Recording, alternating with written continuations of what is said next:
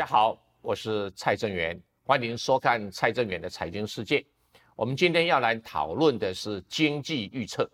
因为每一个国家或者世界上许多的大型的组织都会啊进行经济预测。所谓经济预测，基本上就是预测未来的经济成长率，尤其是 GDP 实质的成长率，也会预测通货膨胀率，也会预测汇率，尤其像。台湾会预测台币对美元的升幅跟涨幅，也会预测利率、利息等等的变化。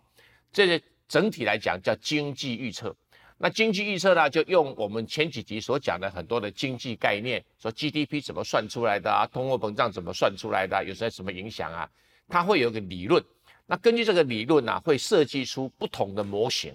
然后这些模型呢，把各种资料输进去呢，就会产生出来。不同的经济预测的数字，有点像人的健康检查一样。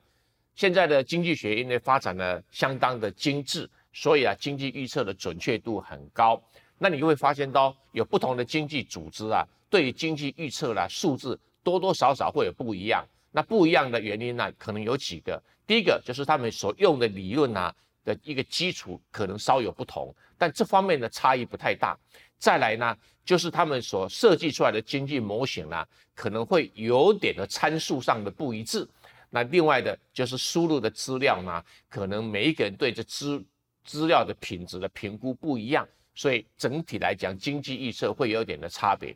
但是呢，我们台湾地区的经济预测呢，基本上有好多的单位，包括行政院主计总处，包括中华经济研究院。啊，包括很多的大银行，它基本上啊都值得我们参考，没有哪一个经济数字比较好或者比较差。因为即使行政院的主计总处，它的经济预测有时候也经常啊会输给啊一些民间的研究单位。那我们就来谈谈，今年是二零二一年，二零二一年呢，现在呢第一季刚过完啊，正准准备进入第二季，因为四月份开始就是第二季。那我们来看看各个经济。研究单位他们所预测的结果是什么样？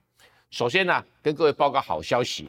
去年度哈，我们提过台湾的经济成长率啊，就是 GDP 的成长率呢，有高达三点一一个 percent。但是二零二一年会更好。二零二一年呢，经济成长率呢，目前预测呢，会到达四点八零。换句话说，比去年哦还要增加一点六九个百分点。那这个算是一个相当亮丽的成绩。当然，我们不能说台湾 number one 全世界最好了，因为很，二零二一年很多国家或地区的表现会比台湾好，所以台湾没有办法 num 这个所谓台湾 number one，但至少表现呢也是可圈可点啊。再来，我们的预测呢，目前呢通货膨胀率，去年度啊二零二零年啊通货膨胀率以消费者物价指数来计算的话，通货膨胀率是负的。换句话说，物价没有涨而反而下跌，那跌了多少？零点二四个 percent。但今年就不一样，今年物价会上涨一些，上涨幅度多少？大概上涨的幅度是一点三一个 percent。今年预测是会上涨到一点三一个 percent，但是也有一些经济机构预测哈，哎，可能会比一点三一还要高，说不定会到一点五，那我们就拭目以待。换句话说，今年是通货膨胀比去年来的多一点的年度。有关于汇率的方面呢，我们特别跟大家说明一下哈，汇率哈，在二零二零年去年呐，大概整年度的台币对美元的平均汇率是二十九点五八元，换句话说，一美元兑换二十九点五八元，这是去年度整个外汇交易的平均值哈。但今年呢，预估这个平均值呢，台币会再升啊，会升到什么程度呢？会升到二八点三九，也就是今年度从一月份到十二月份呐，美元跟新台币的买卖的一个兑换率啊，美元一美元会兑换新台币平均价格是二十八点三九元，也就是台币可能升值四点零二 percent，啊，这是一个一个估算。另外一方面呢，可能啊，我们的就业状况会好一点点，但是也没有好到哪里去哈。去年度的失业率，我们算失业率来看，去年度是三点八五个 percent，换句话说，一百个人里面呢，有三点八五个人会失业。但今年度呢，失业率那稍微降一点点，降掉三点七零。换句话，整体就业状况啊，没有太好，但是也没有太差，改善一点点。比起我们的出口贸易啦，我们的这个民间消费啦，我们的这些啊大型的投资来讲的话，我们的失业状况改善不多，这个地方可能要继续的努力。换句话说，经济成长跟我们的就业状况是脱节了啊，这个不是一个比较，不是一个很好的现象啊。那我们来看看哦，我们平均每人的国民所得，因为国民所得不只是国内的所得，也包括海外投资啊、海外的收益等等加进来的话，所以国民所得啦，我们来看一看哦，在二零二零年的话，我们每一个人平均国民所得，就是国民所得啊，就是 GNI 去除以我们的人口数，每一个人是美金两万九千四百一十九元。换句话说，几乎到达三万美元。那在去年来讲，跟其他国家比是一个很不错的数字。但是呢，在今年呢会更好。今年可以说台湾会正式突破三万美元的国民所所得，预估起来大概会三万两千零九十七元。好，是台湾多年来第一次突破三万元。比起南韩呢，在很多年前，南韩就已经突破三万美元了。我们台湾呢是比较落后一点。那这个比起香港、新加坡呢，或者甚至于是澳门呢，我们就输很多。所以有待继续加油跟努力。其中一个重要的原因就是说，我们台湾的产业结构的成长率不一致。我们待会解释给大家听。我们在电子产业方面呢，成长的很快。但是在其他的什么呃化工厂、工业啦、民生工业啦，我们反而没有太多的成长，所以造成的这个整体的这个呃每人平均所得的成长有点的失衡。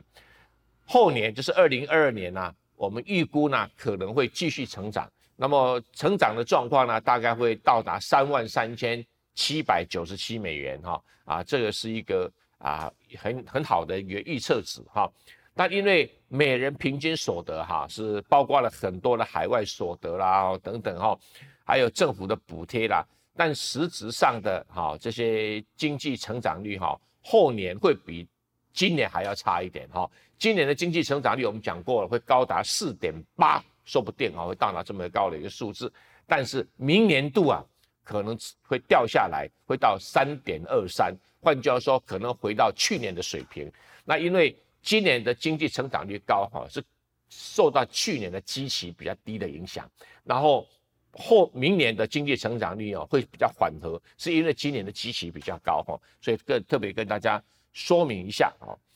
然后呢，在这个进出口方面，我们说经济成长是受怎么几个因素影响？是国内的民间消费、政府的开支。另外的就是所谓的固定投资，那再加上进出口，那进出口对台湾的经济成长率是影响最大的哈。那我们来看看哈，这个就以海关的出口来统计的话，去年呢成长了四点八八是最大的原因，但不要忘记哦，今年我们的海关的出口哈增长率会创下历史新高，会高达多少？会高达十七点四二个 percent。换句话说。出口仍然是我们台湾啊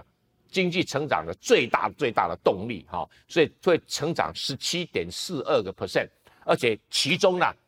将近一半以上会是因为对中国大陆出口的大幅成长，好十七点四二个 percent，所以我们台湾跟大陆之间的关系就变得很复杂，一方面呢，呃政治上跟军事上是对立的。二方面呢，经济上又超级密切的合作，没有全世界没有哪一个国家或地区像台湾跟中国大陆合作密度这么高的，这是一个很特殊的一个一个世界上的奇迹哈。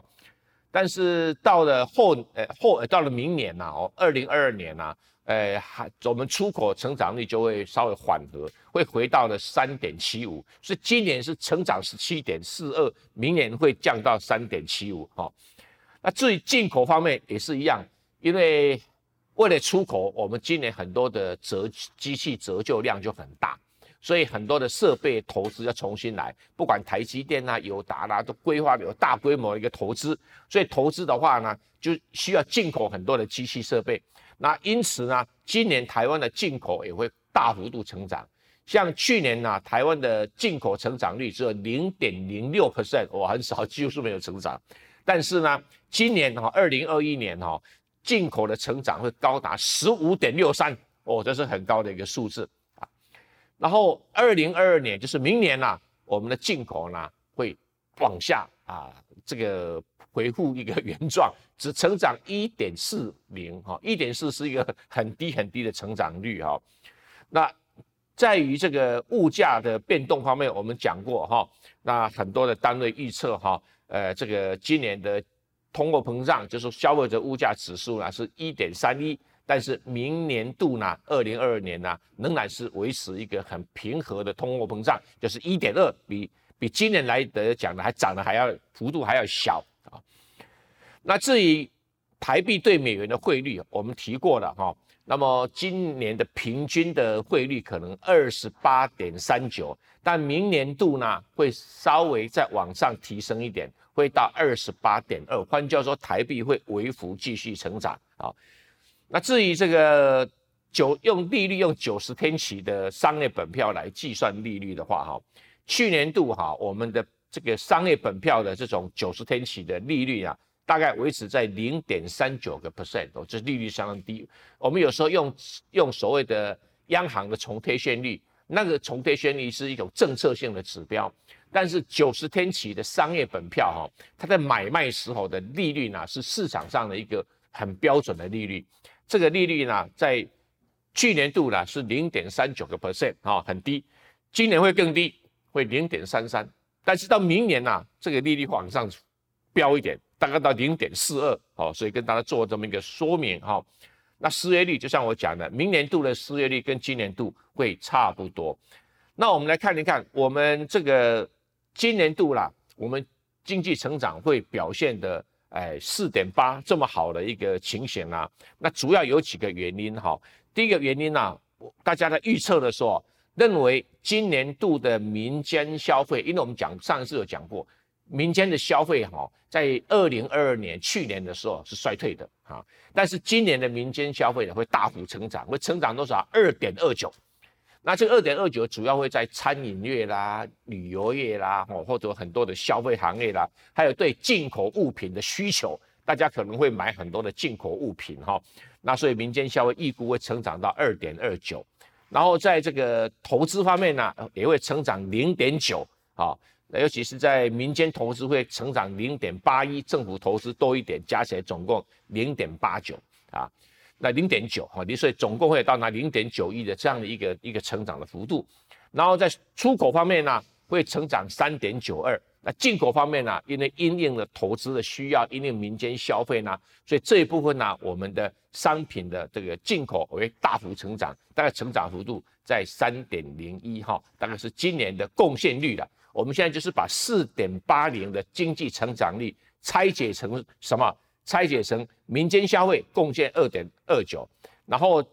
资本投资零点九，然后这个输出呢三点九一，那输入啊三点零一，所以加总起来的话就是四点八零，哦，是这样的拆解出来一个数字，哦，这是一个很有趣的一个一个评比哈，所以以上呢简单来讲哦，跟大家呃说明一下哈这些经济预测的数字，然后你当然问一件事情哈。那这个数字万一不准呢？有可能什么原因呢？我来跟大家说明一下。这些数字里面是很多很多的假设，其中的假设是什么？就是说，哎呀，世界经济状况怎么样子啦？然后这个台湾的对外环境是什么样子啊？中国大陆的一个经济状况怎么样？根据这几个数字回算回来，台湾的经济成长率主要是什么？因为基本上我们台湾呢是生活在一个世界市场上面的。我们如果台湾没有世界市场的话，啊，基本上我们台湾的经济是很难存活的，因为我们是一个以外贸为主的一个经济开放经济体系啊，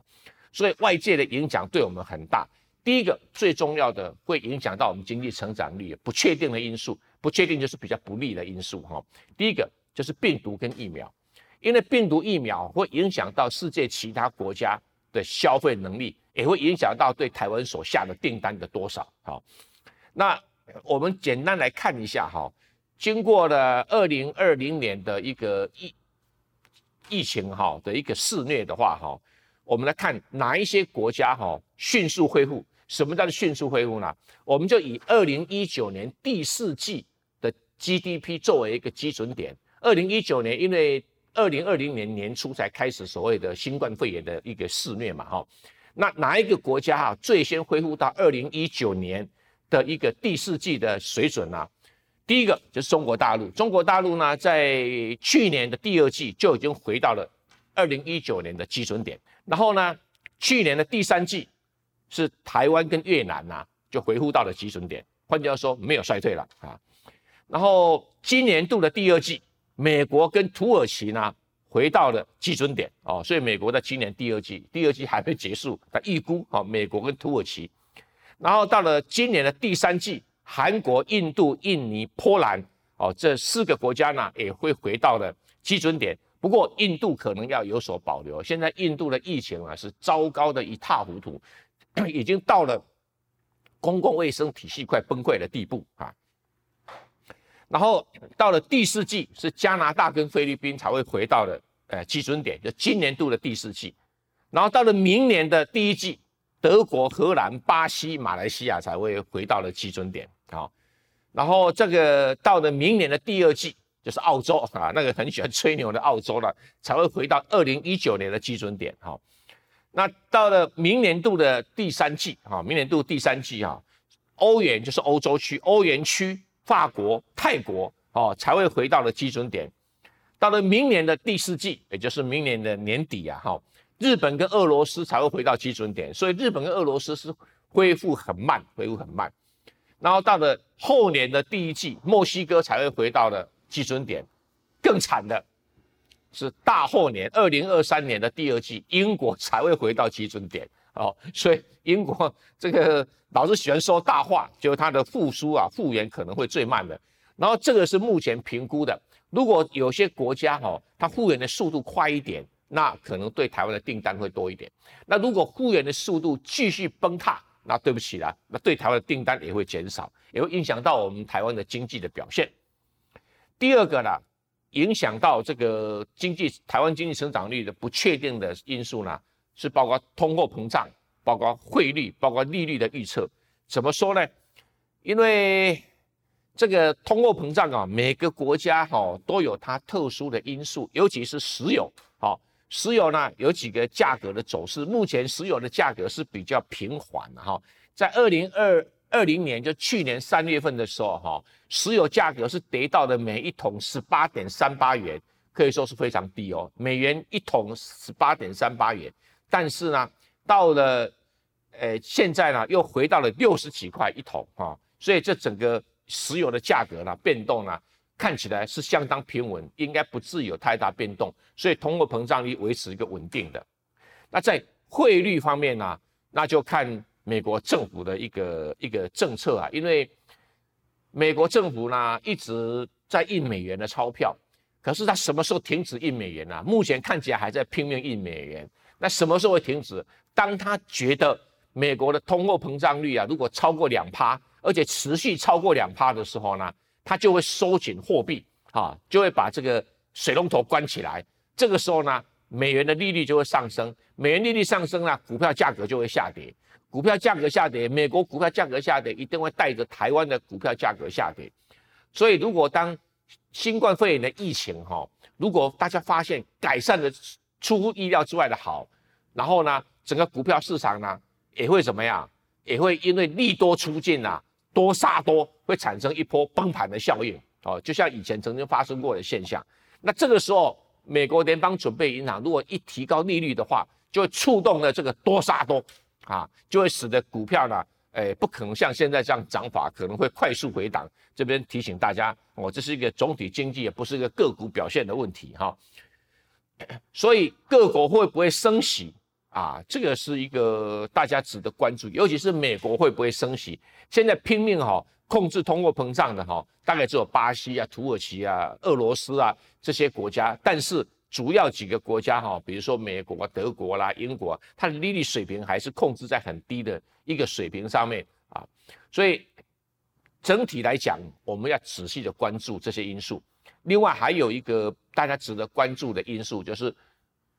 美国跟中国啊这些冲突啊，因为美国中国冲突基本上是比较情绪性的哈，比较政治性的哈，跟经济啊跟其实没什么太大关系，但是会倒过来影响经济哈。因为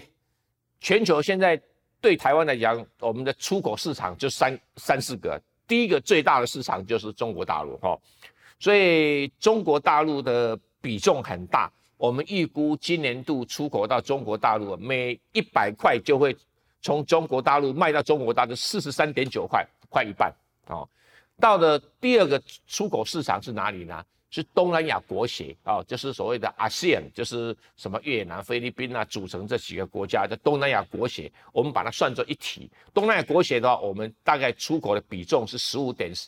四，就是一百块的出口有十五点四到东南亚国协。那美国呢？比较少，只有十一点七，所以美国对我们来讲呢，出口是很重要的市场，但是只占十一点七 percent。好，那这样的一个比重呢，是去年的比例，到今年会不会变呢？变动有幅度不大。好，这个对于中国大陆比重会稍微低一点，但仍然四十二点九，蛮高的。然后对东协呢，十五点四也会提高一点点，十六点三。那对美国呢，十一点七也会提高一点到十四。啊，但是结构上没有太大变动。换句话说。台湾的订单不是来自中国大陆一半，那就是来自东南亚国协啊，不到呃十五 percent，那再就是到美国在十 percent，到日本倒是很少啊，到澳洲啊、纽西兰更少，我这更就不用提了哈。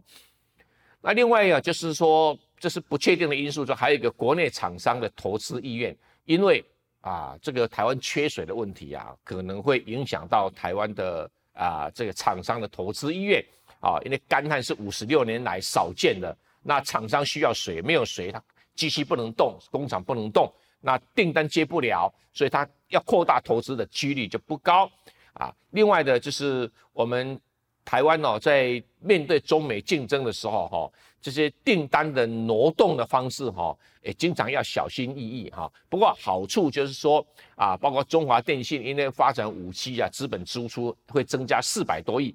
然后友达、群创，诶，可能也会到达两百多亿。那最多的是台积电，可能会到达三百亿美元。哦，这是主要的投资。但除此之外，其他行业的状况就非常的不理想。哦，所以未来面对的挑战，看怎么解决呢？我们共同来努力。呀，以上就是蔡正元的财经世界今天所讨论的经济预测。谢谢大家收看，请订阅品观点，按小铃铛啊，定期收看。谢谢你。